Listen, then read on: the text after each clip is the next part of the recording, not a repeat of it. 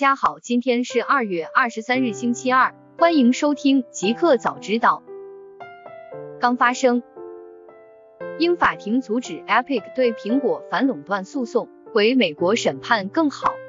二月二十三日凌晨消息，和其他反抗苹果公司应用商店三成佣金的科技企业一样，美国游戏开发商 Epic 游戏堡垒之夜开发商在美国。英国、欧盟等多个国家地区针对苹果提出反垄断投诉或者诉讼。据最新报道，二月二十二日，英国一家反垄断法庭宣布，Epic 公司将不会被允许继续推进针对苹果公司应用商店的诉讼，主要针对对软件下载和支付系统的控制。对于这一判决，Epic 游戏公司表示，在美国地区对苹果诉讼有结果之后。Epic 将会重新考虑在英国推进对于苹果的诉讼。对于这一消息，苹果和谷歌尚未对媒体发表评论。比特币跌破四万八千美元。二月二十二日晚间消息，Bitstamp 报价显示，比特币持续下挫，跌破四八零零零美元每枚，跌幅扩大至近百分之十七。美国财长耶伦表示，比特币经常被用于非法融资，效率低下。此外，加密货币以太坊日内跌幅扩大至百分之二十，报一千五百四十七点七七美元每枚。大公司，马斯克 Starlink 卫星互联网速度年底将翻倍，有望明年覆盖全球。SpaceX 首席执行官埃隆·马斯克 （Elon Musk） 周一在社交媒体上表示。该公司的 Starlink 卫星互联网服务将在今年晚些时候使客户的速度提高一倍，在今年晚些时候，速度将翻倍至三百兆每秒，而延迟将下降至二十毫秒。苹果时隔五年重夺智能手机销冠。二月二十二日消息，根据研究公司 Gartner 的数据，iPhone 十二发布后，苹果在二零二零年 Q 四售出了近八千万部手机。自二零一六年以来，首次超越三星，成为全球销量最高的智能手机制造商。Gartner 苹果首席分析师 Anat Zimmerman 表示，苹果二零二零 Q 四销量增长百分之十五，表明该公司正受益于数百万五 G 潜在消费者所引发的换机潮。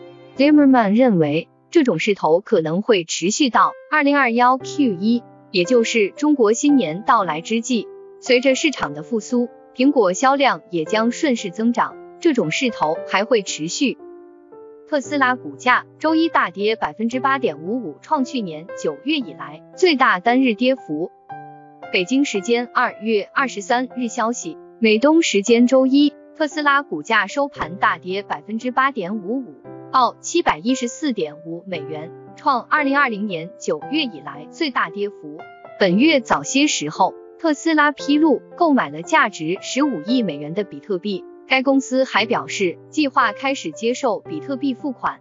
周一，由于马斯克的一条认为比特币和以太坊价格过高的推文，加密货币一泻千里，比特币在一度跌破五亿万美元。余承东，华为二零二零年活下来了手机和可穿戴设备份额中国第一。二月二十二日晚间消息。华为今日举行线上新品发布会，正式推出了新一代折叠屏手机华为 Mate X 2。华为消费者业务 CEO 余承东表示，虽然经历美国的多轮制裁，但在全球消费者和合作伙伴的支持下，2020年华为还是活过来了。他透露，2020年华为手机和可穿戴设备市场份额做到中国第一，TWS 耳机实现了百分之八十的增长。互联网，抖音不服诉腾讯管辖权，被转至深圳中院上诉或受理。抖音因不服法院将腾讯不正当竞争案移送深圳法院审理的管辖权裁定，本月初向福建高院提起上诉。根据法院出具的受理案件通知书，二月十九日，福建高院决定对该案立案审理，案号为二零二一闽民辖中二十六号。二零二零年十二月，福州市中级人民级法院对抖音诉腾讯不正当竞争案作出管辖权裁定，认定该案管辖权应按照微信 QQ 开发者协议约定归属协议签署地所在法院。根据此案标的，本案将移送至深圳市中院审理。Twitter 正谈判收购印度初创公司 ShareCat。援引外媒 TechCrunch 从三位知情人士处获得的可靠消息，Twitter 正谈判收购社交媒体初创公司 ShareCat。一旦成功收购，将有助于 Twitter 扩大其在全球第二大互联网市场的影响力，并打造出一款在全球范围内能叫板 TikTok 的产品。映客回应下架对话吧形态和技术正在升级中。二月二十二日下午消息，映客旗下音频社交产品对话吧在安卓和苹果商店均已下架。对此，映客方面表示，产品形态和技术正在完善升级中。据悉，对话吧定位为中国版 Clubhouse，软件采用邀请码形式，语音支持技术来源于 Clubhouse 的服务商声网。三名政商界领袖加入 FF 战略顾问委员会。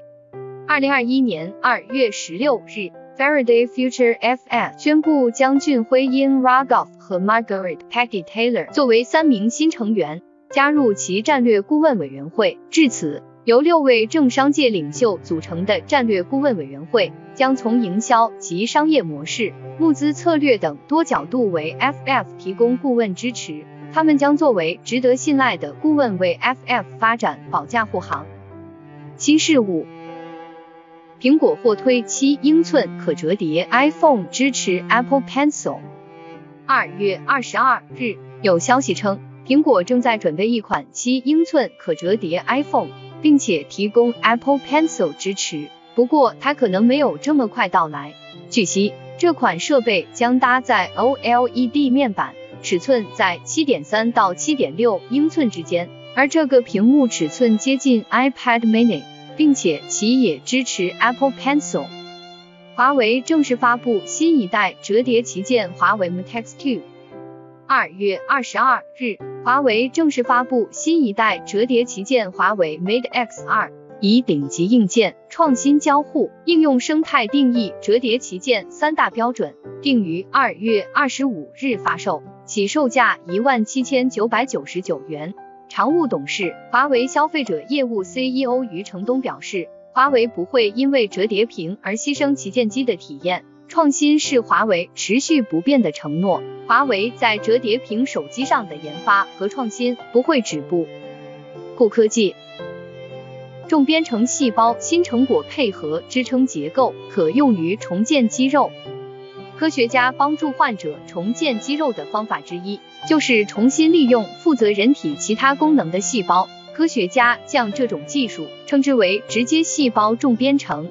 现在，一支国际科研团队尝试结合新型细胞支撑结构，确保细胞在移植之后能够执行重建肌肉的任务，并已经通过治疗小鼠严重的肌肉损伤来证明这项技术的潜力。该项新技术目前仍处于早期开发阶段，但是重新编程特定细胞用于其他任务是一项具有很大潜力的技术。一个彩蛋。长征五号 B 火箭运抵文昌发射场，中国首个空间站即将开建。二月二十二日，央视援引中国载人航天工程办公室消息，执行中国空间站天和核心舱发射任务的长征五号 B 遥二运载火箭完成出厂前所有研制工作后，于二零二一年二月二十二日安全运抵文昌航天发射场之后。长征五号 B 遥二运载火箭将与先期已运抵的天河核心舱一起按计划开展发射场区总装和测试工作。目前，发射场设施设备状态良好，工程各大系统正在有序开展各项任务准备。